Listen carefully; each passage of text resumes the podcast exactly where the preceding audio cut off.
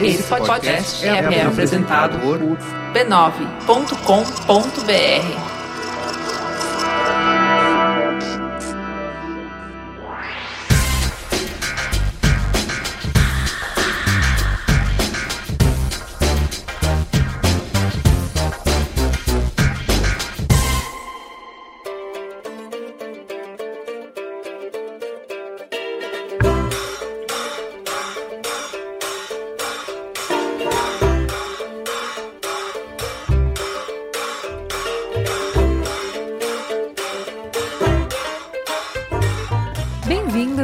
Da Polêmica. Aqui as discussões das redes sociais se aprofundam com inteligência e bom humor. Para entrar nesse espaço, abra o coração e a mente. Nosso desafio é descobrir e experimentar outros argumentos e visões além dos que já temos. É para aproximar, para compreender. Se você é curioso e não tem respostas prontas, tá em casa. Eu sou a Juva Lauer, acompanhada do sotaque mais gostoso das interwebs. Cris Bartz. Não se esqueça, você pode falar conosco pelo Facebook do Mamilos, no Twitter e Periscope no perfil arroba mamilospod, pelo e-mail mamilos.b9.com.br e pode ainda contribuir com esse projeto florido no Patreon, patreon.com mamilos. E tem novidade no nosso Patreon. Abaixo as paredes vazias. A gente acabou de fechar uma parceria com o site Na Casa da Joana. Patronos nos planos de 30 ou 50 doletas vão poder escolher qualquer pôster do site, qualquer tamanho e acabamento, incluindo frete grátis. São mais de 170 artes diferentes, em quatro formatos de pôsteres: A5, A4, A13 e A2, e seis cores diferentes de moldura.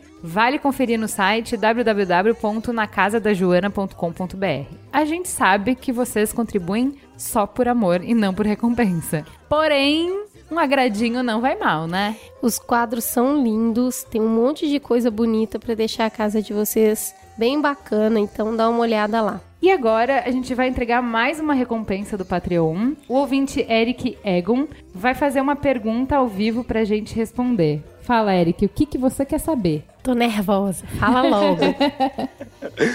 A minha pergunta envolve viagem do tempo, certo? Então. Nossa, que doido, gente. Se vocês pudessem voltar no tempo e pudessem encontrar com vocês, assim, às vésperas de começar o Mamilos, né? O podcast, antes da primeira temporada. Que conhecimento que vocês sabem hoje, que é crucial e que vocês adorariam falar para vocês do passado, assim, que facilitaria a vida de vocês? Bom, eu vou falar o meu ponto de vista. Eu acho que eu ouviria mais a Juliana porque ela falava let it go e eu ficava toda, não, vamos planejar, vamos planejar. E a Juliana, não, nega, você não tá entendendo. Aqui a gente grava, põe no ar e a gente vai arredondando ao longo do tempo. Mas eu achava que o negócio tinha que estar tá muito bom para ir pro ar, entendeu? Então o máximo que eu consegui segurá-la foram dois episódios que nós gravamos via Skype para treinar para ver se a gente ia ter ritmo as duas, se as vozes não iam se sobrepor, se a gente não ia cair na porrada.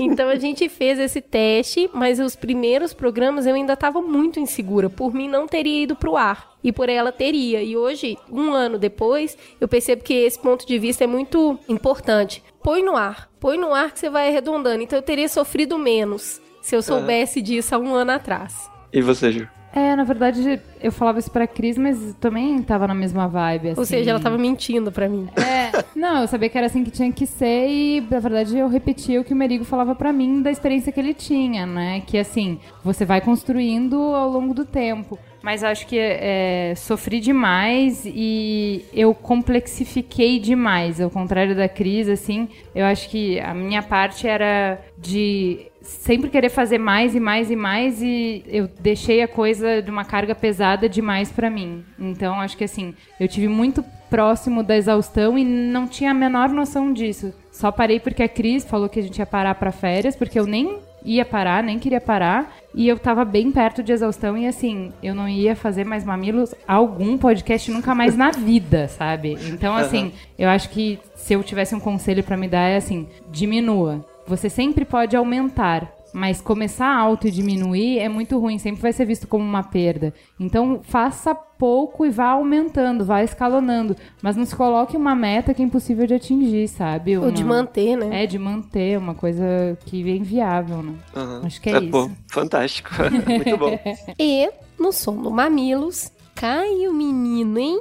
Que sucesso o Far From Alaska. Galera surtou, todo mundo amando. E conta, essa semana, o que que vai brilhar no Mamilos? Olá, pessoas! Corraine aqui novamente para dizer a vocês qual artista ou banda irá sonorizar nosso querido Mamilos. Lembrando sempre que você pode mandar sua contribuição para o e-mail sondomamilos@b9.com.br, sondomamilos@b9.com.br. Essa semana, já que a Cris derrubou um link totalmente por acaso na minha frente, eu curti, a gente vai ouvir Mustache os Apaches, que é uma banda de folk bluegrass aqui de São Paulo. Então, fiquem aí com o Mustache e os Apaches no som do Mamilos.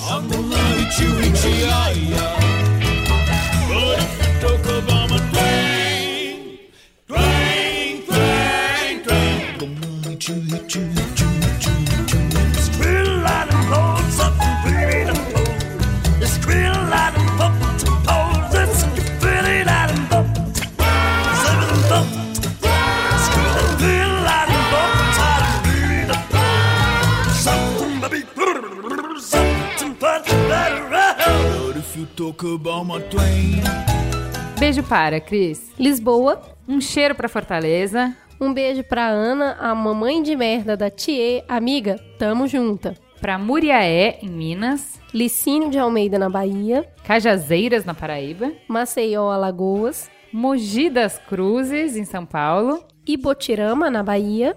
Um beijo pra Maíra Linda, mamãe do Pedro e do Davi. Um beijo, um cheiro, um abraço apertado e toda a força e poder do Mamilos. Que a nossa voz e a nossa confiança seja sua. Avante, irmã. É isso aí, Maíra, tamo junto. E, na falta de um merchan, nós temos dois essa semana. Conta o primeiro aí, Ju. Vamos falar do Mulheres Digitais, que a gente já falou aqui, vocês já esqueceram que eu tô bem ligadinha. Que é um evento que vai acontecer em outubro e que vai mostrar as estratégias digitais criadas por mulheres. Então, é um evento de empoderar a mulher, é um evento de dar espaço e dar palco e dar microfone para a mulher, para incentivar mulheres a tomar posse das oportunidades que o mercado digital oferece. É para falar de estratégia, de ideia criativa e quem vai participar desse evento lindo? Quem? Quem? Quem? Quem? O Mamilos, gente. Vai ser a nossa primeira gravação ao vivo, dia 10 de outubro. Tá chegando, a gente tá tensa, tá ansiosa e a gente quer muito que vocês estejam lá pra gente se sentir em casa. Como que faz, Cris? Acesse o site, veja como participar no evento mulheresdigitais.com.br. E para os patronos que estão no grupo do Facebook, nós vamos sortear duas entradas. Muito bem. E o que mais que temos? E aí é o seguinte, gente. A nossa querida Bia Granja e companhia tá preparando um evento muito legal que vai acontecer já já, dia 23 de setembro, para reunir os mais relevantes criadores de conteúdo, plataformas e líderes dessa revolução criativa digital. A ideia é discutir a indústria, partindo de quatro temas: conteúdo, negócio, tendência e plataforma. E aí, amigo, você não tá entendendo? Mamilos tá muito grudado nessa. E é o seguinte: a palestra que vai acontecer às 10h15 se chama Existe Vida Além do Vídeo? O que, que vocês acham? Existe? Estará lá para provar que a resposta é sim. A Mamilete Juliana Valauer, junto com um monte de outras pessoas legais, debatendo esse tema. E o evento, ele presencial, é fechado só para convidados. Mas tem uma transmissão online e ouvintes mamilos têm desconto. É isso mesmo. É muito fácil. Você vai entrar no site youpixcom.com.br, clica lá no botão Quero assistir e aí você vai fazer a sua compra, né? Vai se inscrever para poder assistir e vai usar o seguinte código promocional: B9UPX. Então, de novo, o código promocional é B9UPX. E aí vocês vão ter um desconto bacaninha para poder assistir Ju e um monte de outras pessoas bacanas que vão lá conversar.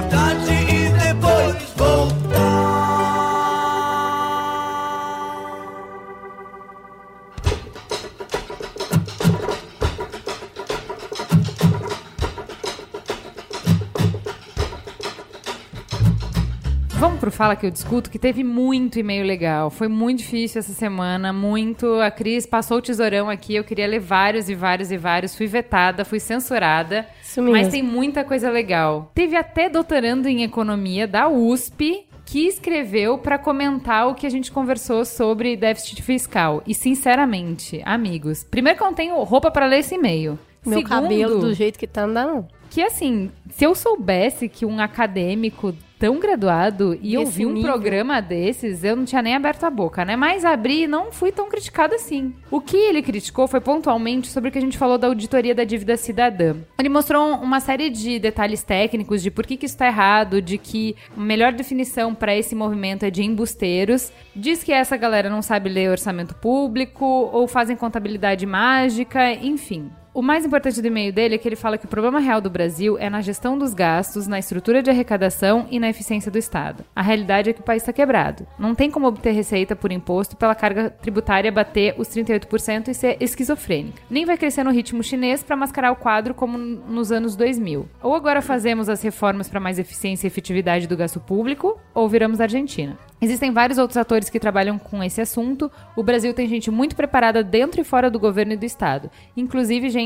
dentro do Ministério do Planejamento com PhD, estágio no exterior e assessor de programas importantes. O problema é político e não técnico. Bom, eu falei muito sobre Saga Brasileira, muita gente me agradeceu, que tá lendo o livro e tá apaixonado. E assim, tá claríssimo no livro essa questão de como a gente tem bons economistas e como a gente tem bons técnicos em todos os níveis do Estado e que a questão realmente é política, mas foi bem legal o e-mail. Nós vamos ler um e-mail aqui que é muito legal porque ele retoma um pouco do que é o princípio Mamilos de falar sobre diversos assuntos e diversos pontos de vista e é um elogio muito legal. Então vamos lá, quem escreveu foi a Bárbara Paz, que é bióloga com mestrado em biologia molecular, ou seja, estamos acadêmicos, ponto. Uma amiga indicou um Mamilos e ela ouviu. O que, que aconteceu? Adorei, me apaixonei, viciei, quase tive uma síncope algumas vezes, indiquei para todos que me encontraram nas últimas semanas. Participo de alguns grupos de discussão de gênero e machismo. Tenho amigos muito engajados que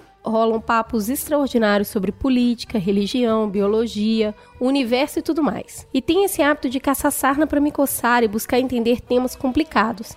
Mas é difícil nem sempre conseguimos cumprir toda a literatura para dominar um assunto. Mas o que eu mais gosto em vocês é que eu encontro em um só lugar os contra, os a favor, os moderados e onde buscar mais informações. É um enorme compilado de conteúdo e entretenimento para minhas longas horas de laboratório. Bem, com o Mamilos, eu exercitei meu poder de argumentação, mesmo que mental às vezes. Colecionei argumentos para usar em várias conversas que prevejo que virão. Falei com a minha família sobre ortotanásia, conversei racional e respeitosamente sobre aborto, liberdade de expressão e religiosa, drogas e redução da maioridade penal com extremistas, geralmente os mesmos, sem ser chamada de feminazi, reaça, esquerda caviar, essas coisas parecidas. Fui para São Paulo, devia ter vindo aqui, hein? Fui para São Paulo e convenci paulistas sobre por que o Haddad merece um beijo. Reassisti Mad Max, tirei um azedume contra 50 tons de cinza, me apaixonei pelo Caio.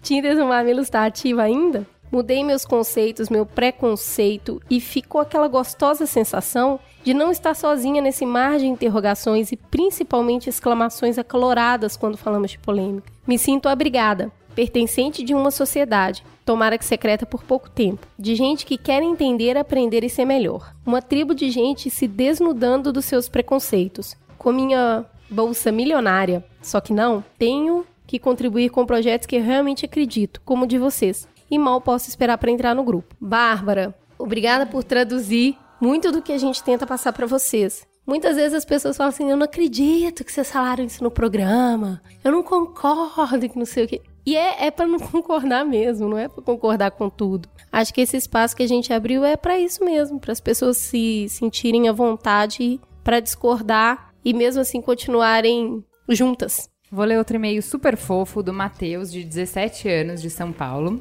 Escuto Mamilos desde o terceiro episódio e quero agradecer a vocês por abrir minha cabeça em todos os aspectos, a ficar mais interessado por coisas que nenhum jovem de 17 anos ficaria. Escuto os podcasts de vocês no ônibus, pelo celular, e fica a tela bem grande rosa. Até que um dia uma mulher sentou do meu lado no Terminal Santana, na Zona Norte, ficou olhando meu celular que não tinha bloqueado e falou: Desculpa, isso é aquele podcast Mamilos? Fiquei bem assustado, mas respondi alegre que sim, interessado porque eu achei alguém que eu vi que conhece. A gente nunca tinha se visto, mas trocamos ideias escutando o episódio 37. E foi ótimo que mais uma pessoa foi salva pelo Mamilos. Ê! Brincadeiras à parte, queria que vocês continuassem com esse projeto porque é maravilhoso ouvir o Mamilos de verdade. Eu amo os podcasts de vocês e eu imploro que não parem com isso. Beijos. Então, eu acho muito engraçado que no Viber de podcaster já rolou essa polêmica de tipo, nossa, eu escuto Mamilos, mas o meu celular fica todo rosa, ui. E tem gente que realmente se incomoda, sabe? Fica meio com vergonhinha, os menininhos de estarem com o celular todo rosa. Deixa essa vergonha, sua masculinidade não tá numa cor, amigo. Vai, coloca o mamilo de fora. E o último e-mail dessa leva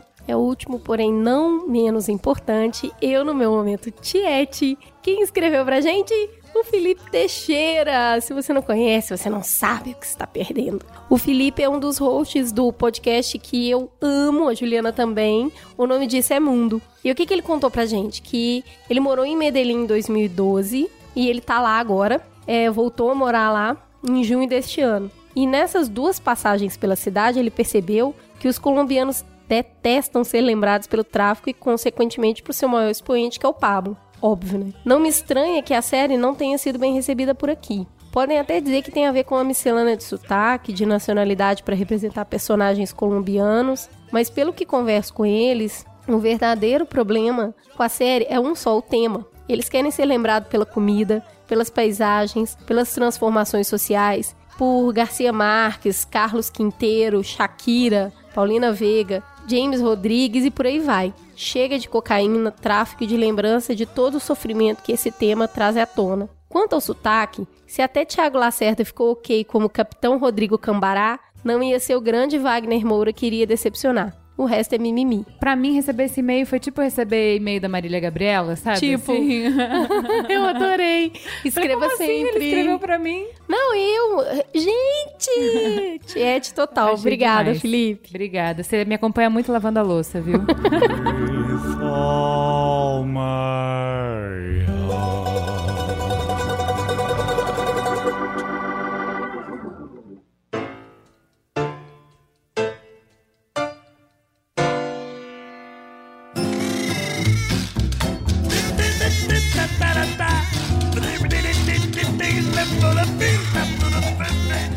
E conosco na mesa hoje temos o multimídia, super tarefas, Olga Mendonça, designer, trabalhou em revistas como Playboy, Quatro Rodas, Auto Esporte, Info, foi ilustrador da Bis, da Rolling Stone, da Super Interessante, da VIP, entre outras. Também é diretor de filmes e motion designer. Já fez trabalhos para MTV, Absolute, Época São Paulo, GQ, Red Bull, entre outras. Colabora com um blog Perhaps e é membro do coletivo Sistema Negro e nas horas que sobram faz rap e pinta telas. Tá boa? Isso não é nem currículo, é ficha corrida, né? Ó, o Oga faz parte do Mamilos Melhores Ouvintes. Ele nos ajudou voluntariamente em várias pautas, a encontrar especialistas para os programas e hoje é um colaborador. Então recebam com muito carinho esse moço especial. Boa noite, Oga. Boa noite a todos. Nossa, e olha eu a tô- voz, a voz é o bônus. Olha, eu tô um pouco tímido. Por mais absurdo que pareça.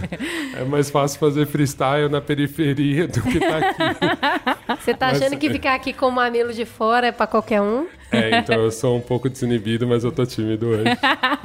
E pra fazer companhia pra ele, o Marco Túlio, que estudou engenharia elétrica na PUC Minas, mas se formou em jornalismo na UFMG. Passou pelas universidades Michigan e Georgetown, onde estudou programação, visualização de dados e liderança. Trabalhou como coordenador de telejornais na TV Globo, foi repórter de ciência da Veja, assessor de tecnologia, inovação e transparência no governo de São Paulo e hoje toca dois projetos sensacionais: o Jornalismo Mais Mais, que é a primeira agência de jornalismo de dados do Brasil, e a coordenação global da School of Data, um projeto da Open Knowledge para ensinar qualquer pessoa a usar dados de forma relevante e impactante. Para quem vê como a gente quanto o menino jornalismo tá sofrido, o trabalho do Marco Túlio é sensacional. Além disso, ele não acha o suficiente, ele ainda toca violão clássico, adora astronomia e é bom de ping-pong. Vocês conhecem o Marco Túlio de um dos nossos programas preferidos, o Mamilos 25 sobre jornalismo. Se você ainda não escutou, esse é top 5, corre lá. Boa noite, Marco Túlio. Boa noite, gente. É muito bom estar aqui. Valeu. E também sente a voz, volta, né? né? Eles estão super tímidos, Bom eu tá tô de achando volta, tá fofo, tô achando fofíssimo. Então vamos pro Trending Topics, que a pauta é longa e a vida é curta. O que, que é o primeiro, Cris? Então, vamos discutir aqui o alto nível promovido pelo ministro Barroso na discussão sobre a descriminalização das drogas. Qual é o fato? O Barroso disse que ele acabou adotando uma posição um pouco menos avançada porque ele acredita, entre aspas, que teria mais chance de conquistar a maioria no tribunal. O que, que ele está afirmando? Que tem que avançar aos poucos, legalizar a maconha e ver como isso funciona na vida real. Em seguida, se der certo, fazer o mesmo teste com outras drogas. A minha ideia de não descriminalizar tudo não é uma posição conservadora, é uma posição de quem quer produzir um avanço consistente. Barroso não só criou uma estratégia para o debate, como ele estudou profundamente o tema e acabou produzindo uma série de frases de efeito que se tornaram meme na internet e tem até uma versão do life dele. Ouve só. Se um indivíduo, na solidão das suas noites, beber até cair desmaiado na cama, isso pode parecer ruim, mas não é ilícito. Se ele fumar meia carteira de cigarros, entre o jantar e a hora de ir dormir, isso certamente parece ruim, mas não é ilícito. Pois digo eu, o mesmo deve valer se ele, em vez de cigarro, fumar um baseado entre o jantar e a hora de ir dormir. é isso aí, gente. Qual que é o status atual, Ju, da votação? Temos três votos a zero, suspenso por pedido de vista do ministro Teori Zavascki. Ou seja, a disputa continua, mas o que a gente vai conversar aqui é sobre o nível que está o debate que a gente não esperava, né? Então, assim, tem um ministro falando isso. Por se que o cidadão, se o cidadão quiser fumar um baseado depois do jantar antes de dormir, qual é o problema? O que, que o Estado tem a ver com isso? Eu não esperava. Ele me surpreendeu positivamente. Por que, que você não esperava isso do STF? Eu, particularmente, porque eu acho que toda vez que vai se discutir isso, tem muita hipocrisia, muito cheio de dedo, tem muito. Pressão ah, da sociedade é. que E- não tem informação, que tem preconceito e não informação. E ele assumiu uma postura muito clara a respeito disso. Então, a frase que ele disse: o Estado tem o direito de combater o uso. O que nós afirmamos é que punir com o direito penal é uma forma de autoritarismo. Também achei muito legal o que ele falou. Desigualdade, impunidade e uma certa cultura de ganho fácil ajudam no aumento da criminalidade no Brasil, não a maconha. Então acho que foi muito consistente algumas coisas que ele falou e eu realmente não esperava não. Eu esperava que fosse um juridiquês que ficasse naquela embromação e que o negócio não evoluísse. É, não, o voto dele foi bombástico, assim, né? As expressões que ele utilizou, assim, a argumentação dele, ele faz uma argumentação jurídica e uma argumentação mais pragmática, né? Ele, ele diferencia bem, ele cerca a questão por todos os lados. Mas, por outro lado, também, pegaria muito mal pro STF não discutir nesse nível, dado o contexto internacional da discussão da Sim. descriminalização das drogas, né? A gente já chegou num ponto em que a gente não, não tem só os Estados Unidos que está descriminalizando em 27 estados, né? Três estados já legalizaram. A gente tem o Uruguai aqui do lado, que foi o país, o primeiro país do mundo que legalizou a produção e distribuição de maconha. Então pegaria muito mal para o STF. Já Ser tacanho. Pegaria ta- mal sim. ser conservador. Sim. Pegaria mal ele responder baseado em pressão de setores mais tradicionais da sociedade. Ainda mais que o igreja Brasil é o blá, blá, blá. único país da América do Sul. Aliás, tem três outros países, né? Suriname, Guiana e o Brasil. São os três únicos que ainda criminalizam o porte de, de drogas para uso pessoal. Isso eu achei muito interessante, dos pontos, que eu achei mais interessante pra mim e que eu, eu achei engraçado ele abordar isso. Engraçado não, achei interessante ele abordar isso, foi o lance desse poder que o policial tinha de escolher, né? Quem era usuário, quem era traficante. E que é uma questão que ele aborda ao lado dos menos favorecidos, porque também esperava que fosse uma discussão juridiquês, super técnica, e nunca pensasse nisso, e que eles não incluíssem essa discussão mais social da droga mesmo. Eu achei legal também a proposta, porque ele já chegou falando, não, é, Deu um número, não, né? não pode ser lotérico. A gente isso. precisa chegar e colocar um volume para que não caiba a todo momento participar do julgamento de alguém se aquele cara é usuário, se ele é traficante. Inclusive avançou propondo o número de, de mudas que cada um poderia ter. E eu achei muito interessante porque mostra que ele realmente Estudou, estudou né? muito aquilo, entendeu? Ele entendeu o contexto, a realidade. É, nesse caso, assim, eu, eu acho que eu concordo com o Pedro Abramovay, sabe? Eu acho que a gente tem que aproveitar essa discussão para ir um pouco além. Porque legalizar a maconha, o que, acontece com as pessoas que usam crack hoje? né? É uma droga que é utilizada por grande parte das pessoas que não são muito socialmente favorecidas também. Né? Então a gente está tendo uma discussão muito bem feita sobre a maconha e todos esses argumentos são aplicáveis a todas as outras drogas. E assim, Então. essa, estra- essa estratégia, essa estratégia de promover uma discussão, né, de ter aderência dos outros membros do tribunal, da gente poder sensibilizar a sociedade para que essa discussão seja feita aos poucos, a gente não pode perder, a gente não pode esperar que o STF vá se reunir para discutir a legalização de cada tipo de droga. Não, eu não acho que é de cada tipo. Eu acho que é abriu a porteira, passou boi, passar boiada. Então, a prova da maconha, que foi o que ele falou, eu achei muito interessante. Ele passou a semana inteira se defendendo da galera que falou assim, pô, por que, que não tá aproveitando para discutir tudo? Ele passou a semana inteira justificando isso. E ele deu exemplos de outras leis, é, por exemplo, a do aborto nos Estados Unidos, que é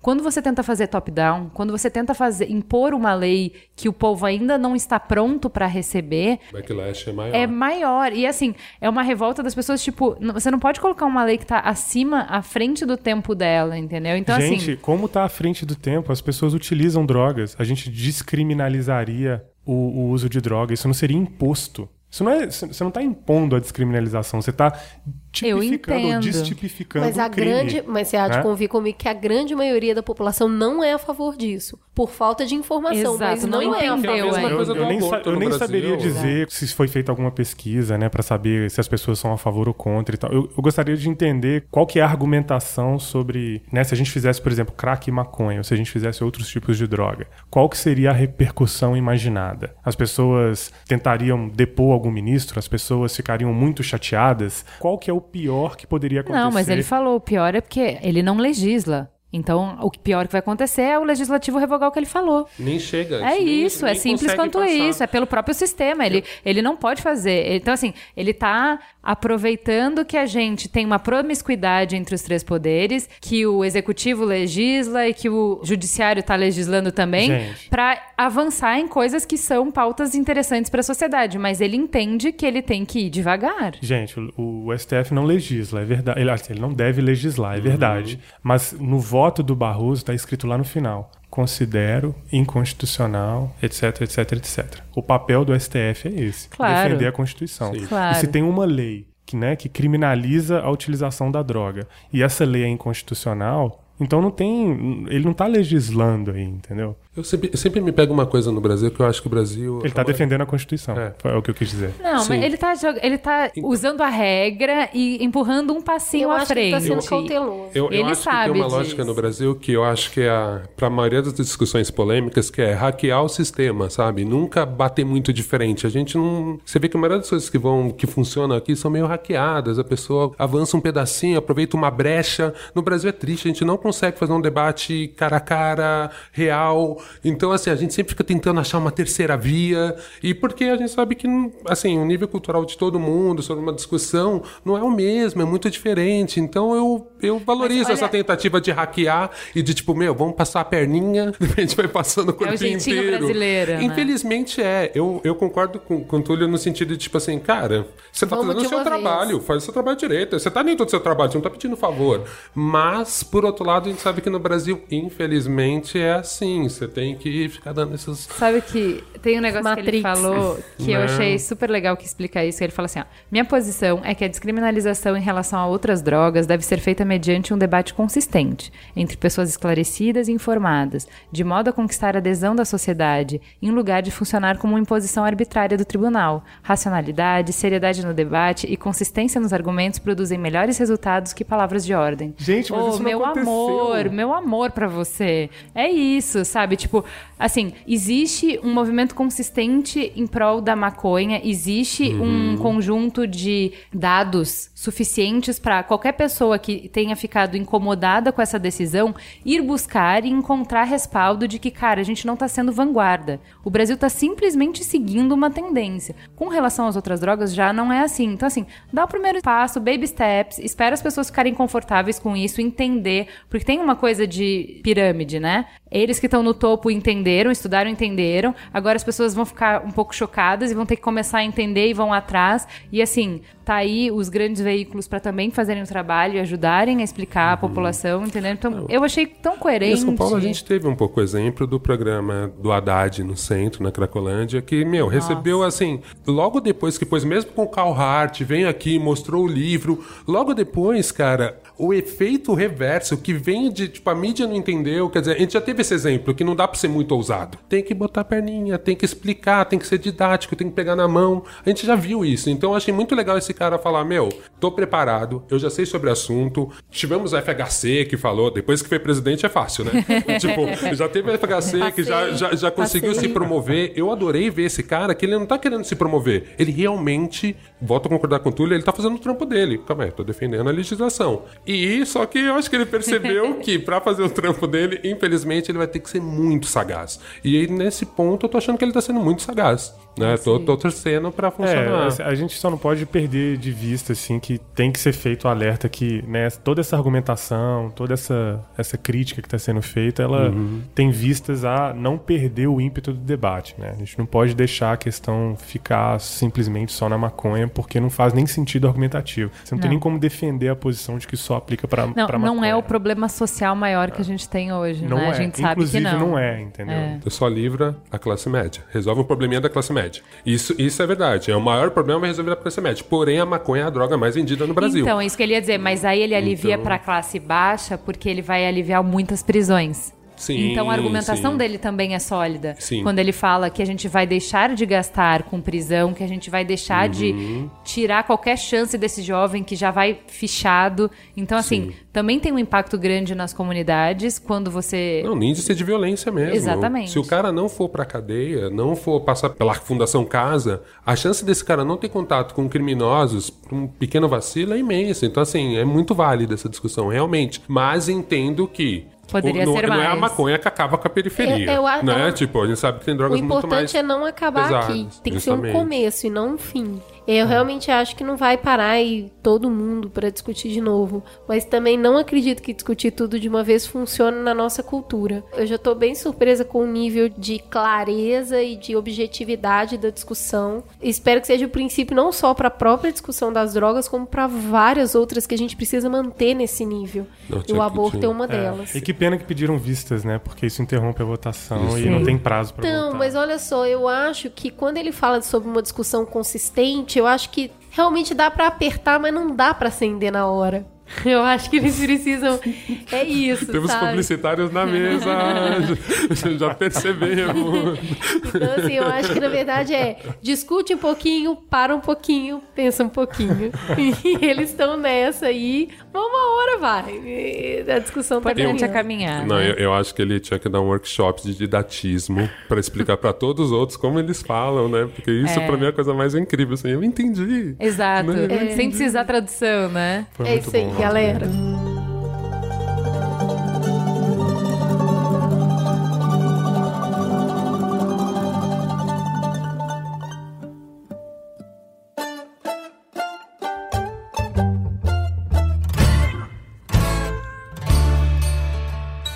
Vamos então pro Trending Topics 2. E não é que o Charlie Hebdo agora resolveu de ironizar o menino sírio morto? Mais uma vez, o jornal polemizou com duas charges. Em uma mensagem, a charge diz que o menino fracassou a chegar à Europa porque seria muçulmano. Já a ilustração mostra o menino afogado do mesmo jeito que estava na foto que chocou o mundo, diante de um anúncio na rede McDonald's que diz: dois menus de criança pelo preço de um. A legenda também tem: tão perto da meta, não deu. E aí, gente, legal? Bacana? Pode, Arnaldo? Complexo. Complexo, gente. Complexo. Primeiro, assim, a situação é horrível, né? Não tem como você tratar essa situação com mão leve, entendeu? O coração fica pesado mesmo. Não- assim, é complicado você defender qualquer tipo de piada que se faça né, a respeito de uma situação tão delicada quanto essa. A situação dos refugiados na Europa é, é mais complicada do que a gente imagina, né? Tem muita coisa ruim acontecendo lá. Eu acho que talvez, Ju, eu, eu assim, desafiaria a sua premissa quando você diz que é, o Charlie Hebdo ironiza a criança. Eu vou só colocar um contexto como que isso foi recebido pelas pessoas. Então, por um lado, o Peter, que é o presidente da Sociedade de Advogados Negros em Londres, foi uma das pessoas que estava falando que o Charlie Hebdo, com essas duas charges, passou dos limites. E ele diz que foi racista, xenofóbico, ideologicamente corrupto e representa a decadência moral da França. Ele adicionou ainda que essa associação dele vai considerar reportar esse incitamento ao crime de ódio e perseguição perante a Corte Criminal Internacional. Muitos outros posts ficaram escandalizados e atacaram os cartoons nojentos, enquanto outras pessoas falavam que esse é um exemplo de como o Hebdo ataca os fracos e oprimidos ao invés de atacar os poderosos. Por outro lado, um muçulmano, Majid, fundador de um think tank, defendeu o Charlie Hebdo, dizendo: a imagem do McDonald's está mostrando uma crítica da falta de coração do consumismo europeu na face da pior tragédia humana dos nossos tempos. E a outra charge, que é a imagem de um cristão caminhando sobre as águas enquanto um muçulmano se afoga, é obviamente uma crítica à hipocrisia do amor cristão europeu. E aí, agora sim, nós temos os dois lados. Isso. Quem faz uma leitura dessa charge, porque assim, a charge é a comunicação. Agora, a compreensão é a mensagem. A compreensão tá do lado do receptor, é, né? E assim, considerando que é o Charlie Hebdo, né? Considerando que né, não é a primeira vez que eles polemizam e é o estilo deles é trazer esse né? tipo de mensagem, eu desafiaria né, a, a, forma de lidar com essa situação de que você está ironizando um menino. Não é, não é bem isso. Né? Você tem um tanto de mensagem escancarada ali na imagem,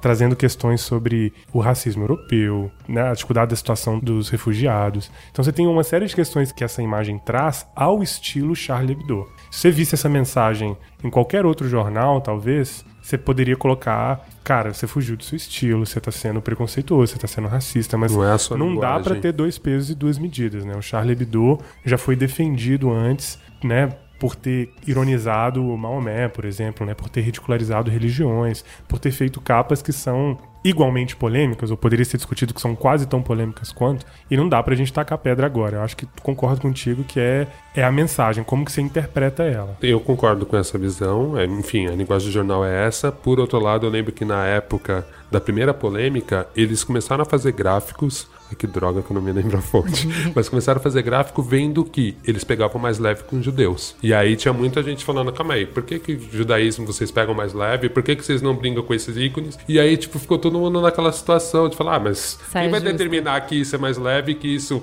Porque para Maomé, é só você desenhar, Maomé é uma, uma ofensa. Então ficava essa discussão. Mas eu concordo, se você viu a imagem, se você não concorda, não consuma esse tipo de material. E eu acho que tem muito mais é. significados ali naquela imagem. Não acho também que é uma agressão ao menino, mas entendo que a função da charge é incomodar mesmo, sabe? Tipo, gente. A percepção é. que eu tenho, e em hora nenhuma eu achei que o menino estava sendo ironizado. Não é isso. Só que eu acho que isso não dá licença de usar essa imagem. É uma criança. O fato de ser uma criança muito pequena e ter sido uma coisa muito não, trágica. É, é, uma ilustração sobre essa imagem. Entendeu? Remete pra gente que viu a foto. Mas é uma ilustração. Não, sabe? tudo bem. É Se claro. fosse uma imagem de Photoshop, eu acho que eu nem não estaria discutindo. Pois é, mas é, é, é, Quando você vê aquela imagem, você lembra da foto. Não tem como não ter visto o mundo e ele inteiro. só fez por causa foto. disso.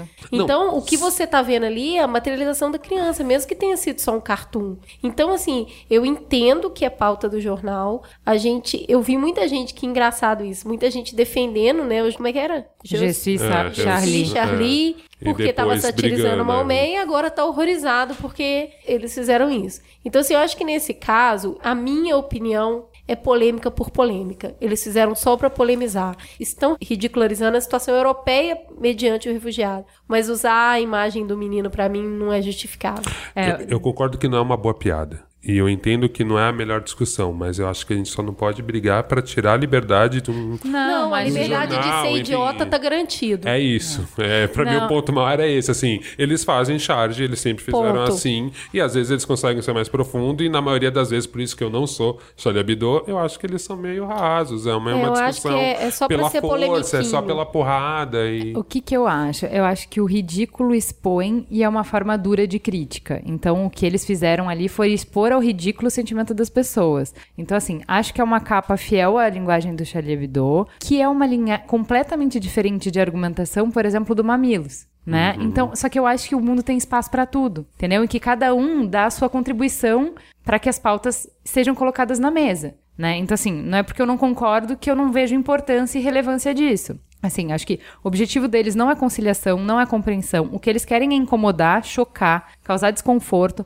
para as pessoas pararem de se esconder e terem que encarar a feiura das suas ideias e dos seus comportamentos. Então, assim, o que te choca e o que é feio não é a charge, é o, é o sentimento que ela representa ali. É a feiura de você fechar a porta na cara de um menino de três anos. Então, acho que feio não é a capa, feio é o preconceito que ela denuncia, a crueldade do socorro negado, exposto cruelmente ali. Eu gosto? Não. Eu não gosto nem de quem compartilhou a foto. Eu tenho pânico da Total. Veja colocando isso pra, tipo, todo mundo que conseguiu evitar a foto ser obrigado a ver. Então, assim, eu tenho pânico. Eu acho horrível, acho que é a exploração do sofrimento dos outros. Então, assim, eu não gosto. Eu não compraria e faria todas as formas de retalhar todo mundo que ajudou nisso, sabe? Pra que ficasse claro de que isso é off limits. Que isso você passou do limite, entendeu? Então, assim, pra mim, tem algumas coisas que são sagradas. E isso é o contrário do Charlie Hebdo. Então, ele não compra a briga de Maomé. Ele compra a briga de que nada é sagrado. Que tudo tem que ser falado. Assim, pra mim, essa foto é sagrada.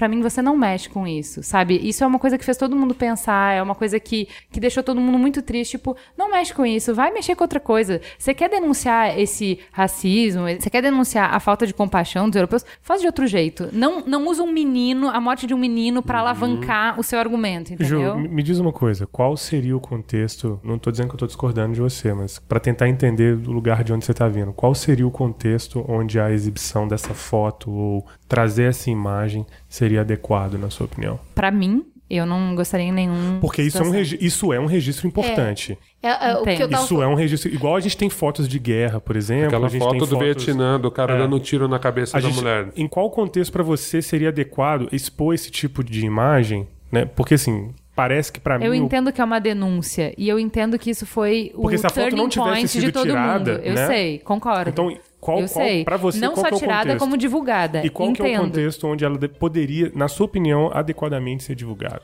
Cara, eu tenho conflito de interesse aí. Pra mim, nunca. Não é porque os fins são bons que justificam os meios. Pra mim, não. Eu entendo que o fim que se quer chegar é que as pessoas mudem o mindset em relação aos refugiados. Mas usar pra isso a morte de um menino, eu acho baixo. Mas olha só, como que fica a questão da memória? Né? Como que fica a questão de se você não expõe o horror, se você não expõe a violação do direito humano, como que você cria a memória de que aquilo não deve acontecer? E principalmente, a morte dele teria sido em vão se a foto dele não tivesse existido. O fato da foto dele despertou sim. Né, eu acho que não teve um pai, não teve Com uma mãe que não certeza. viu aquilo e não se sentiu muito sensibilizado. Então despertou uma consciência mundial. Já vinha acontecendo uma série de coisas, mas tem antes e tem depois da foto.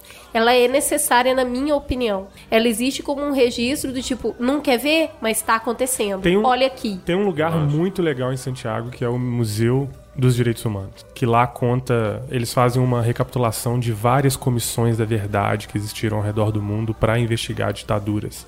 E eles recolhem esse material e exibem lá no museu. Principalmente da ditadura que aconteceu no Chile, mas tem material de ditadura na Argentina, alguma coisa do Brasil também e tal. E você tem uma série de relatos, imagens, é, vídeos, timelines para contar a história do horror da ditadura. Então eu não sei, assim, assim, eu imagino que existem situações em que se a gente não fizer isso, a gente perde, a gente esquece. Enquanto sociedade, a gente não vai se organizar coletivamente para falar assim, isso não pode acontecer mais. Eu acho que aqui cabe a expressão que os olhos não vê, o coração não sente. Então, quando você vê, e eu acho que a Alemanha faz isso muito bem também. Quando você vai em né, Berlim, todos os campos O Brasil precisava de um é. museu da ditadura, né? Talvez Isso. se a gente soubesse tanto de horror que aconteceu, não, não teria ninguém pedindo a volta. Mas eu acho que tem um limite nessa exploração, sabe? Eu acho que a foto rodou mesmo, todo mundo viu, todo mundo se sensibilizou. Mas daí é colocar em capa de revista. Assim, você viu, registrou e tudo mais. Mas daí colocar capa de revista, coloca no perfil do Facebook, coloca no. Sabe? Começa a banalizar. Eu acho que é aí que começa a ter um problema. É, então, o sagrado não é que não pode ser usado, né? O sagrado é que- porque tem que ser respeitado. Tem que ser entendido que isso tem que ser usado para um fim tal e que não pode ser. Então, eu acho que nesse sentido. Tem que ter um respeito. É, eu acho Mas que eu tem que ter o que se a respeito. gente não botar essa imagem, não tem a discussão e não tem esse entendimento É, de você respeito. tem os dois lados e é Entendeu? incontrolável, Você tem que expor né? isso pra você ter essa discussão. E ainda pensando na sociedade de hoje, que se você não tirou foto, você não viveu. Se você não registrou, você não viveu, Sim. tem uma geração antes da gente que não tem esse, essa discussão. Se o cara não foi no evento e não tirou foto, ele não viveu aquilo. Eu acho que a força da imagem é maior agora. Por mais que realmente tenha o- o- a polêmica da semana que vem, a foto do outro menininho morto, eu entendo essa, esse lance de falar, não né? banalize, não traga essas coisas Não, tão eu acho fortes. que não mas- existe. Eu concordo que deva existir, que você deva ver. Esse é o mundo que você vive. É isso que te choca e te, te move em outra direção. Mas não banalizar. É, e é um efeito colateral da. Principalmente da época que a gente está vivendo, né? Com as ferramentas que a gente tem, como a gente compartilha e consome material. Então, assim, é. É é um efeito colateral. A gente é vítima disso também, porque a gente, nós também somos protagonistas desse né, compartilhamento e tal. Então é complicado. Tá, tá- me convenceu, tá? Ponto concedido. Os meninos estão com ponto à frente. Ponto para o time dos meninos. tá foda, hein? Vamos lá, galera.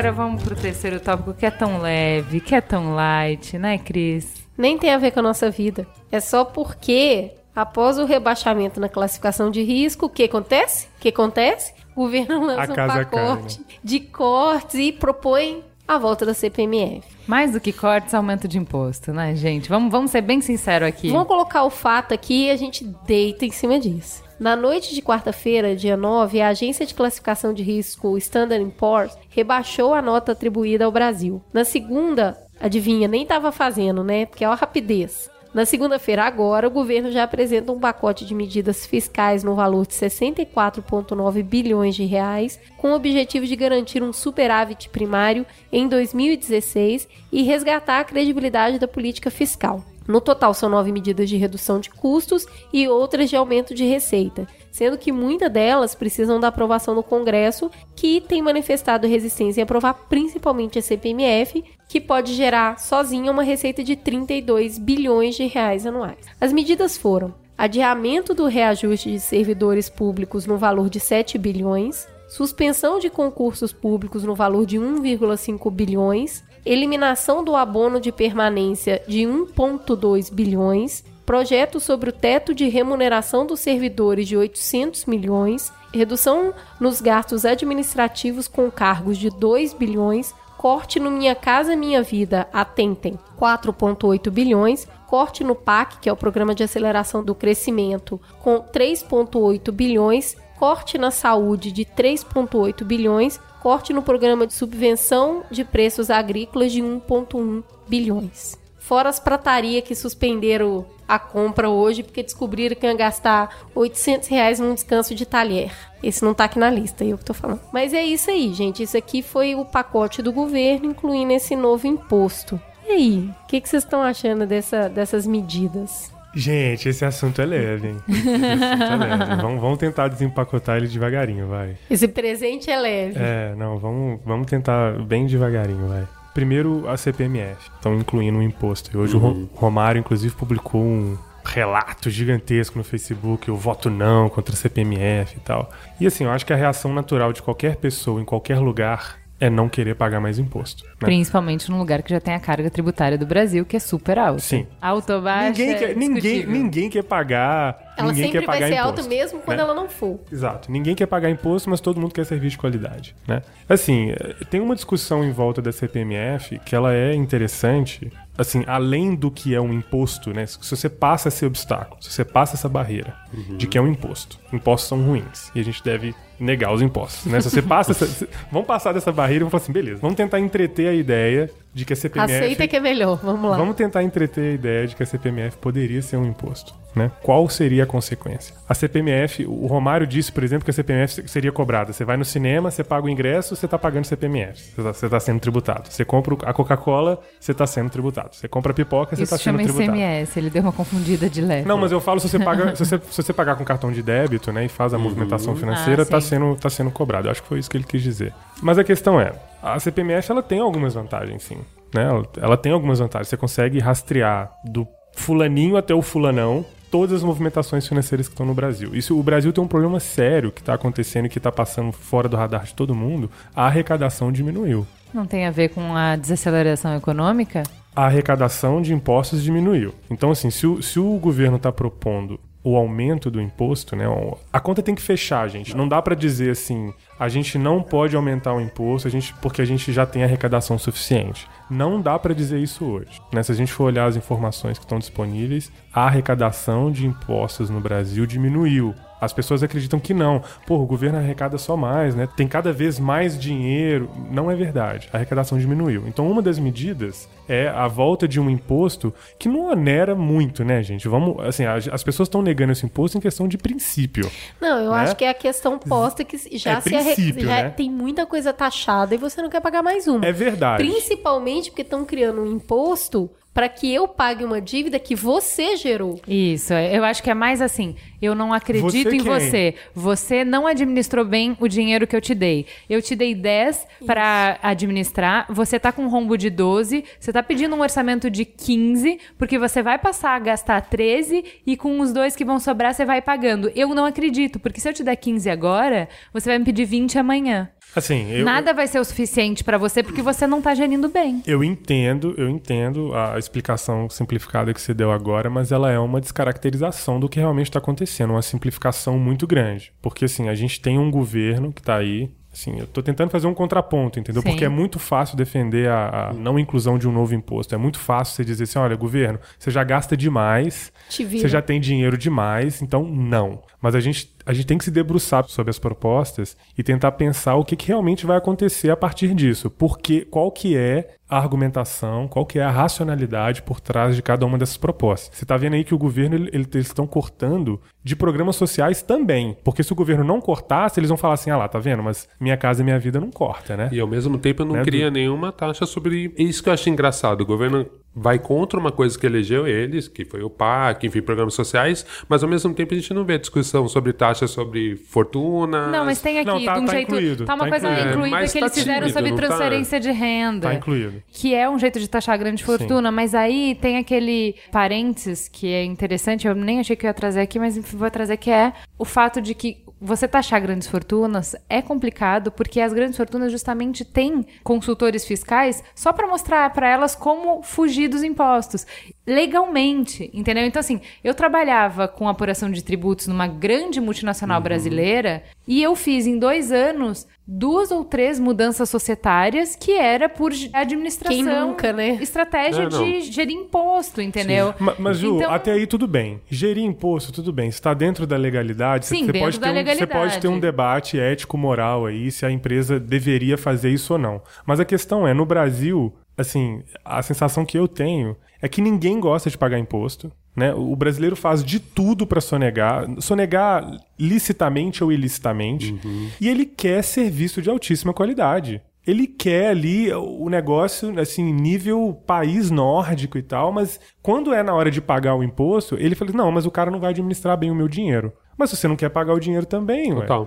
Então, assim, não, não dá pra gente entrar numa discussão que ela não tem solução. A gente precisa de uma solução. Tem um governo eleito que precisa administrar. E a gente barrar a discussão, a gente vai fazer a mesma coisa que os republicanos estavam fazendo nos Estados Unidos quando o Obama estava tentando governar. Não, e, aliás, não tem solução. O governo está propondo um pacote de medidas fiscais. As pessoas não estão analisando as medidas sob o ponto de vista técnico delas. O que, que vai acontecer né, a partir do momento que essas medidas forem adotadas? Vai ter superávit mesmo? O que, que o superávit representa? A gente está falando da nota que foi diminuída, né? Essa discussão, assim, não passa na cabeça de ninguém. Assim, é como se as pessoas já legitimassem e elas já, já dessem a credibilidade de que isso é um fato dado, né? A agência vai diminuir, isso vai acontecer, ou a gente vai dar crédito e legitimidade porque eles estão fazendo, e o efeito dominó na sociedade, ele é, assim, incontornável. É um agente de fora. Então as pessoas Cara, dão... mas é um agente de fora que não é que ele manda aqui no Brasil, ele manda no mundo inteiro. E não é ele, é um conjunto de entes iguais a ele, que teoricamente é aquele sistema de auditoria, que é alguém de fora que não tá envolvido nas coisas daqui, que a gente até pode problematizar se é de fora mesmo, ou é, se eles têm eles têm, interesse. eles têm investimentos aqui, Claro, é claro que não, tem, e que eles ué. têm interesse mas, mas claro assim. Gente, enfim, o é o Japão sistema. não viveu abaixo da nota também? Sim. O Japão viveu, tipo, mais de 15 anos conseguindo investimento Gente, abaixo mas da não nota. vamos diminuir o problema. Eu tô Não, um não, pouco não. preocupada, Pra mim, ando um o pouco problema preocupada é que a a gente menos e viver no vermelho. Mas É. os Estados Unidos vive no vermelho. Os Estados Unidos. Ju, de Tudo bem, mas forma eu ando um alguma- pouco preocupada da gente estar botando muito pano quente, tá deixando a coisa passar muito de Peraí, graça. como? sabe? Como tá passando de Não, não, eu graça? só- eu Não, a acho- gente aqui no Mamilos. Ah, não, de no mal. Mamilos falar assim, gente, mas também não é assim, se tiver que ter mais imposto, vamos. O que eu faço uma análise hoje que me preocupa é o seguinte: o que, que precisa acontecer para que a luz vermelha acenda? Porque a conta não Eu fechou, concordo. não, mas tudo bem, porque é ano de crise, porque isso, isso, aquilo.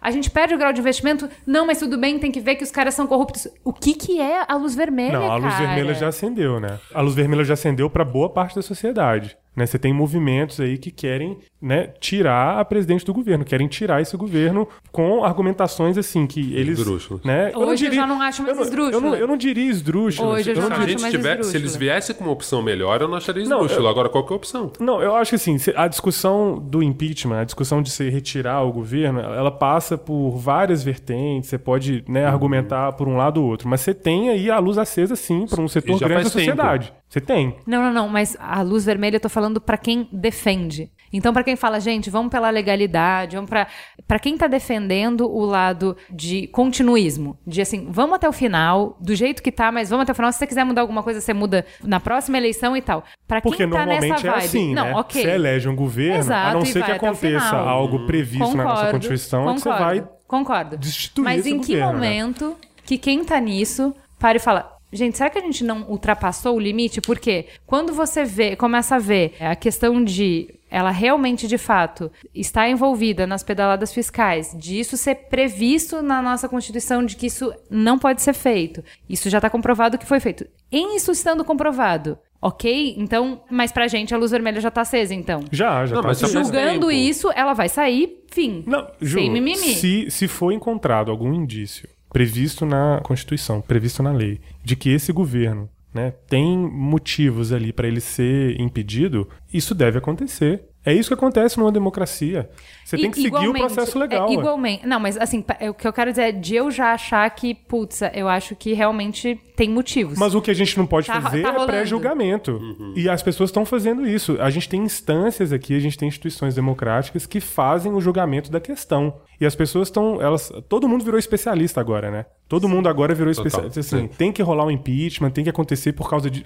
As pessoas repetem Mas, mensagens. gente, assim, né? o que a gente. Mas tem nosso... órgãos que estão julgando isso. O que nosso isso- isso foco vai aqui hoje é até que ponto esse pacote realmente tende a ajudar, até que ponto esse pacote é uma nova maquiagem, porque o que a gente tá vendo aqui é muita coisa adiada. Então, até o próprio ministro falou que é, ter algumas, né, CPMF para quê? Para garantir o pagamento das aposentadorias e diminuir o déficit da previdência social. Foi Sim. isso que o ministro Levi declarou. sim. É uma contribuição que ele espera que seja por 48 meses, que é um prazo determinado com um objetivo determinado. Sim. E depois? Não, qual e é a esse tanto de coisa né? adiada, né? Adiando o aumento do servidor público, adiando o- o- a novos concursos que a gente sabe se que vai se acontecer. Se adia para você dar fôlego para a economia Pra se recuperar um pagar. pouco. Não, eu né? entendo. E aí, o que que a gente... Eu, eu acho Você tem que uma expectativa, não tem como você prever exatamente o que vai acontecer, porque você tem também uma dimensão de confiança aí. é esse que é o problema Esse que eu eu acho que é acredito que, acontece hoje. Tem uma dimensão de confiança Ah, com eu o acho que o mercado, voto de com confiança foi dado, é. não foi bem aproveitado, e agora o que você está colocando,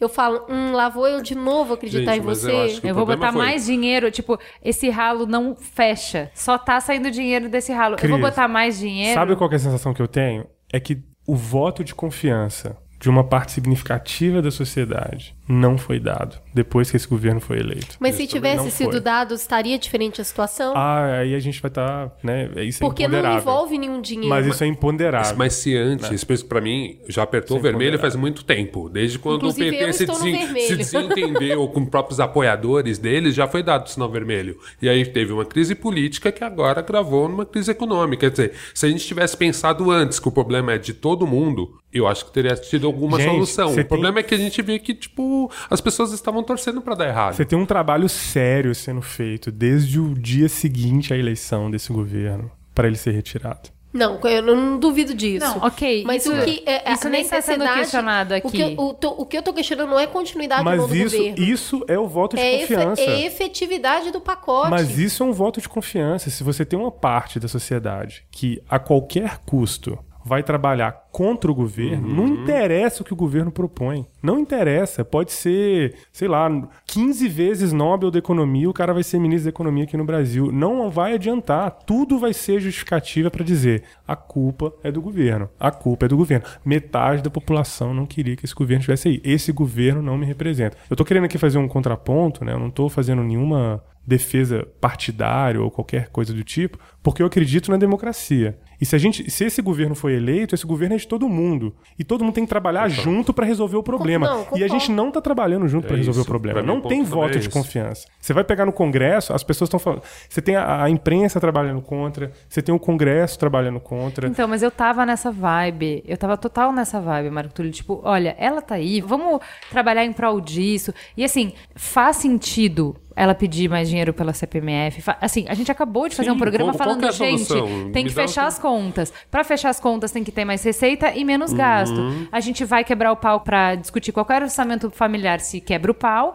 mas a gente tem que quebrar o pau não pra separar, mas quebrar o pau para resolver. Essa é a diferença. sim, a gente acabou de sim. fazer um programa sobre isso. Sim. O que eu tô falando é, chegou o ponto de eu me questionar o quanto eu não tenho sido uma idiota útil. Que é, você vem com um discurso pra mim de que vamos, vamos dar as mãos e vamos ir, e eu só tô te preenchendo o cheque em branco. E assim, quão fácil é você administrar se toda vez que tem um rombo, eu apareço com um cheque em branco pra te tirar dessa situação. Eu não vou, não vou tirar da argumentação de ninguém que esse governo fracassou em estabelecer tá conexões políticas, fracassou em estabelecer. Não, mas e economicamente confiança. também? Eu acho fácil polarizar, entendeu? Eu acho fácil dizer assim, olha, esse governo fracassou na sua política econômica. Eu acho que ele tomou, né, teve decisões ruins que levaram o Brasil pro buraco. É muito fácil dizer isso, como é muito fácil dizer também, o problema é a economia mundial. Eu acho que a resposta tá mais ali no meio do caminho, entendeu? Você não tem como só responsabilizar um lado. Você não tem como passar a mão na cabeça do governo e dizer, olha, tudo bem, foi a economia mundial que ferrou o Brasil.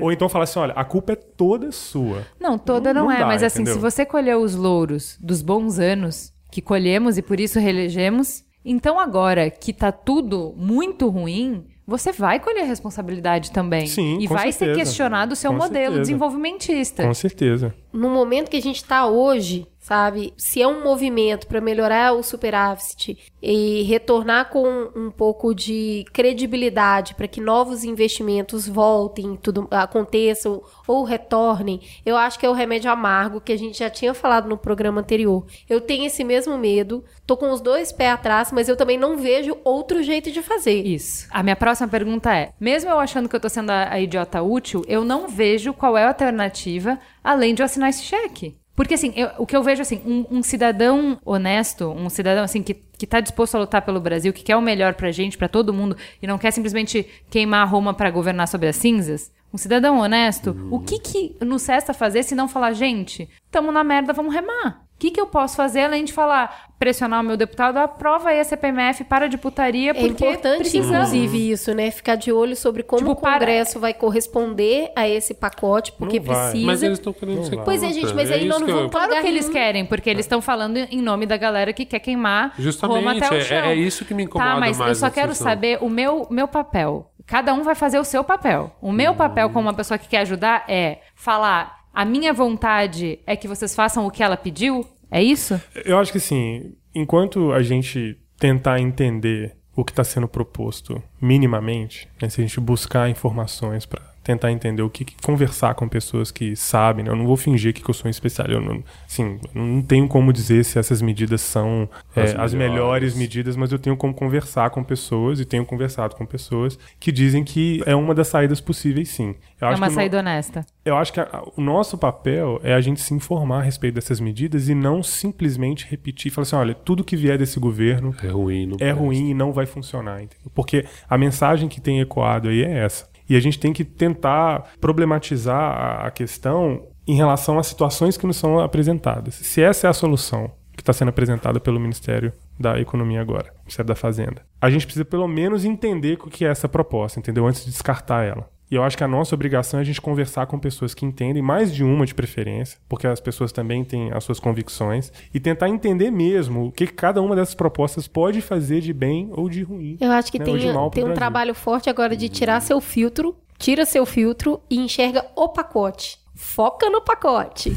Vamos ver até que ponto fazer isso difícil, aqui né? pode realmente ajudar. Esquece de onde vem E é difícil. e olha pro pacote e assim, em tempos de crise, todo mundo aperta um pouco o cinto e isso passa por nós também. A minha dificuldade é justamente essa, puta, tô cansada. Eu acho que é, É, isso. mas... tá todo mundo cansado, tá todo mundo nervoso, tá todo mundo com medo, tá todo mundo Mas- sem dinheiro, tá, assim, tá, tá complicado. A arrecadação no Brasil diminuiu, a gente não tem dinheiro suficiente, a gente precisa aumentar, a gente precisa estimular de novo. Eu ia falar o consumo aqui, mas é complicado você estimular o consumo, coisa Tá- horrível pra pois você é, dizer, tem né? que olhar tudo Então, você- de novo. é- é- pois é, Mas é foi- difícil mesmo, mas crise é isso, gente. Crise é isso, não como- tem saída fácil. Então, mas sabe o que, que é assim? É engraçado porque assim, você fala, ah, tem que olhar o pacote linha por linha e tal. Mas o olhar o pacote, analisar linha por linha, pressupõe a confiança na pessoa que tá aplicando isso. Porque de qualquer maneira você tá assinando o cheque, falando, ó, então toma esse dinheiro pra resolver. E o que eu acho, tipo, o que torna muito difícil é, ela não chega e fala assim, gente, erramos, ponto. Não, o é. que vamos corrigir e como vamos corrigir. Não existe Mas eu acho que o transparência governante nenhuma. nunca faz isso. Ah, faz. Eu nunca vi Ah, um governo. faz. Eu- Nem o diretor Mas isso mas resolveria, Grécia- Juliana? É isso fez. que resolveria pra você? Talvez pra quem sempre vai votar contra ela, não. Mas pra mim, que tô dando o voto de confiança nela, talvez isso resolvesse. Ela nem ia conseguir falar, né? se- No Brasil, É, ninguém quer ouvir. Vão é. bater panela em cima de qualquer Não, coisa porque tem a assim, eu questão já te dei demais e você já gastou demais do que eu te dei. Então, pra eu te dar mais, no mínimo você tem que dizer: eu fiz errado e não farei mais. Assim, vamos corrigir rota e no futuro a rota eu vou corrigir pra Juliana, cá. Só Só pedir desculpa, que bom Ju. que seria se, Só pedir se a gente desculpa, ser tivesse ótimo. uma representante como você no Congresso, com esse bom senso. Eu duvido, duvido veementemente que se esse governo admitisse qualquer erro, que eles seriam é, melhores tratados. Eles seriam pisoteados. Total. Isso seria usado contra eles. Eles seriam chutados, cuspidos. Seria, Mas já seria estão o pior. sendo, então não é Já melhor falar a sendo. verdade. Pois é. Mas aí, aí é que tá. Mas é que onde, nunca fala. Onde que tá a verdade? Isso não é o importante, isso não é isso que vai resolver o problema, entendeu?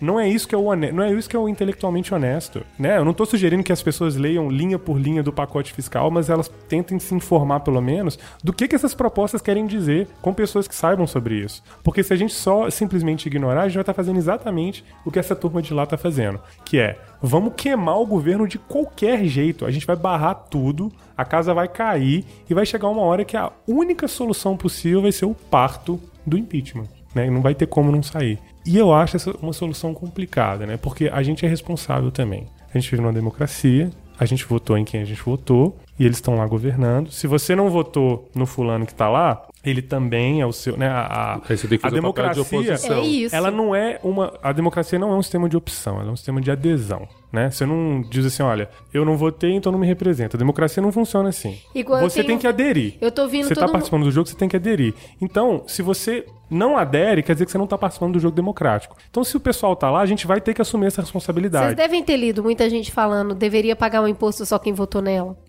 Vocês devem já ter lido. Gente, isso não É- faz é o isso que me menor sentido, é. né? Isso não faz... E assim, não, não querendo passar a mão na cabeça do governo, entendeu? O governo tem Justamente. responsabilidade, sim, eles têm que ser responsabilizados. Se forem encontradas infrações, esse governo tem que ser responsabilizado. E se for o caminho do impeachment, a presidente tem que ser impedida. Mas isso tem que acontecer de- com um processo legal devido, entendeu? Não dá pra você criar uma situação de medo, de desespero, de movimentação da opinião pública, pra você não dar mais condições pro governo trabalhar. O governo tem que trabalhar, gente. Tá to- A gente quer isso, a gente quer trabalhar, o governo tem que trabalhar também. E se a gente não der condições pra eles trabalharem, pelo menos entendendo, tentando entender o que eles estão fazendo, nos cercando, nos informando das informações ali que estão em volta, então a gente vai estar só, né, repetindo, é, ecoando mensagens que não fazem o menor sentido. Meu sentimento é aceita que dói menos.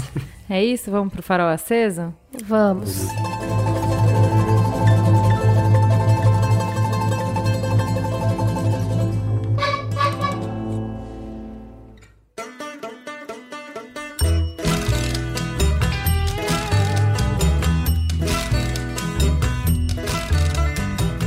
Vamos então pro farol aceso, que vai ser especial com uma surpresa. Daqui a pouquinho vocês vão saber. Mas eu vou dar a minha dica aqui primeiro. E eu vou indicar uma série desse tempo que a gente ficou de férias que eu assisti, que é uma série da Netflix que é, se chama Unbreakable Kim Smith. Não sei se vocês ouviram falar, mas eu gostei muito. É a série da Tina Fey, então eu ia assistir porque é tipo religião, né? Eu sou obrigada, não tem como fugir.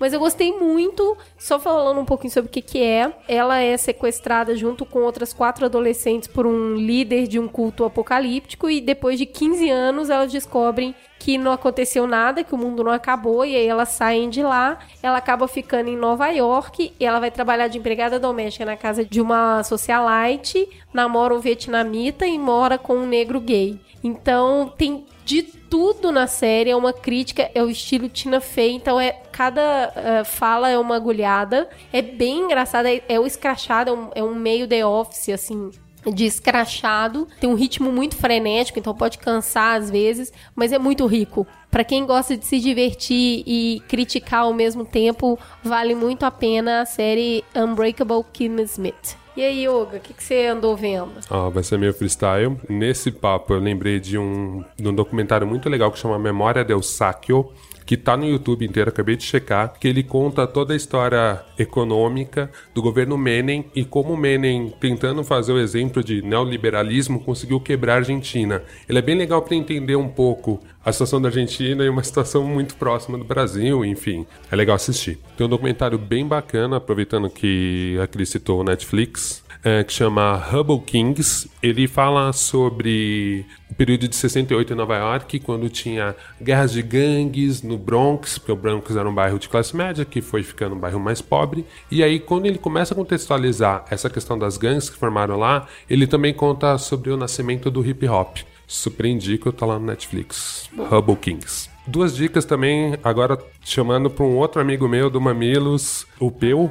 O Peu fez uma matéria incrível para Rolling Stones, a capa uma matéria com o MC, um perfil dele. Meu, vale muito a pena ler. E outro amigo, o Túlio Custódio fez uma matéria, eu nem sei se vocês falaram aqui, gente, mas fez uma matéria para Galileu também, com os negros na capa, falando somos todos racistas, que também é genial. Ou seja, o Mamilo tá expandindo os braços para outros veículos, levando o mesmo nível de discussão. E isso me enche de orgulho, porque eu sou amigo desses caras, porque eu tô aqui com vocês. E é isso. É isso. Ai, Vou parar. Emocionada.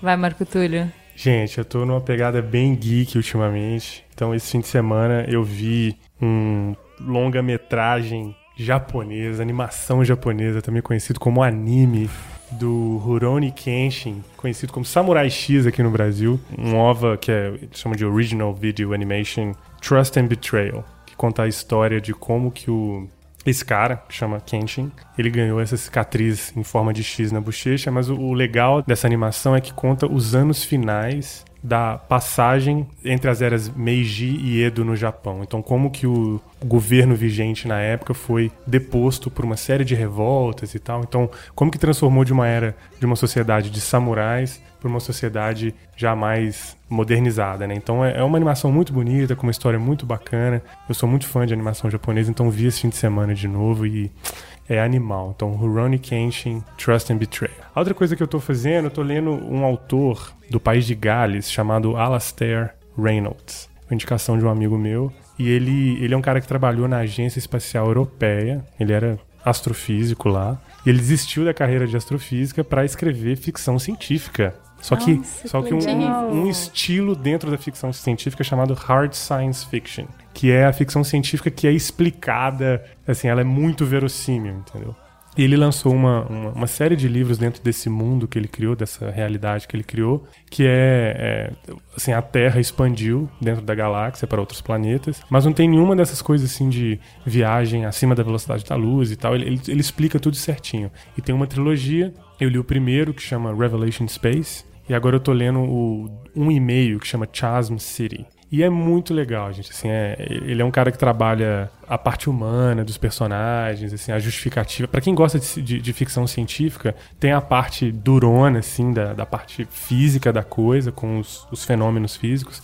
Mas é muito bom também porque ele trabalha essa coisa do, do ser humano, das intrigas e tal. E a história é bem legal. É, e eu queria indicar uma banda. É, não é bem uma banda, mas eu descobri recentemente também via amigos. O grupo chama Pentatonics. E se vocês nunca escutaram, é uma galera, assim, é uma- é- causa estranhamento em, em princípio, assim, mas é bem legal depois de se acostuma. É um pessoal que, que participou de um reality show de grupos a capela. Nossa, adoro. Amo. E assim, eles foram os vencedores. E assim, é, é muito legal. Então procurem no Spotify, procurem no Deezer, procurem no Google Meu Music. Deus, quanta coisa divertida. Pentatonics. Os caras. Que legal. São, assim, tem assim, mulheres e homens, mas eles são muito bons. Assim, eles fazem Daft Punk, fazem Nossa. coisas assim mais, mais modernas com uma pegada bem diferente. Eles sempre fazem um arranjo diferenciado para as músicas. E quando você escuta. E assim, a qualidade é muito. Tem que escutar. Vendeu bem, vendeu bem. E aí, Ju? Bom, semana que vem acontece o feriado mais importante mundial, que é o 20 de setembro. Então, a minha dica é para os gaúchos expatriados em São Paulo e para os paulistas que quiserem comemorar o 20 de setembro, para comemorar comendo um autêntico X na Kombi do chefe. É o food truck maravilhindo e pornograficamente gostoso do meu irmão. No dia 20, a Kombi vai estar no Barcearia, em Moema. É só acessar a Kombi do chefe para pegar os detalhes, mas eu já vou dizer que o Barcearia fica na Alameda dos Anapurus, 1469. Você vai de prenda? Reza a lenda que eu estarei lá recebendo os convidados vestidos de prenda. Linda, tá, gente? E eu vou estar cantando o hino gaúcho. Todos tá? os gaudérios presentes. Com a mão no coração, ok? Então segura que lá vem surpresa. Gente, temos ainda para o último minuto do podcast uma convidada especialíssima para dar uma dica especialíssima. Vocês pediram, vocês pedem sempre. Vocês desejam muito ela, mas ela nos abandonou. Ela tá em Fortaleza. e hoje ela veio só para dar um gostinho para vocês. Fala, Gica, chora. coração. Oi, meus amores. Gente, eu tô magoadíssima aqui, porque o avião chegou tarde, vim de Guarulhos. Aí, a pessoa não mora mais em São Paulo. Cheguei aqui no meio da discussão, não pude falar, fiquei nervosa. Me senti como vocês, né? A pessoa ouve podcast, fica lavando louça e, e, e argumentando sozinha, quebrando prato na Juba Lauer e na Cris Barros, os convidados. Mas o que, que você quer indicar, Dica? Indique. Eu vim indicar uma coisa, gente. Que é o seguinte, eu acabei faz um mês. Eu fiz um podcast, porque a Ju e a Cris, elas não me aceitam no Skype. eu tô a 4 mil quilômetros daqui e elas não, não me aceitam. Então aí...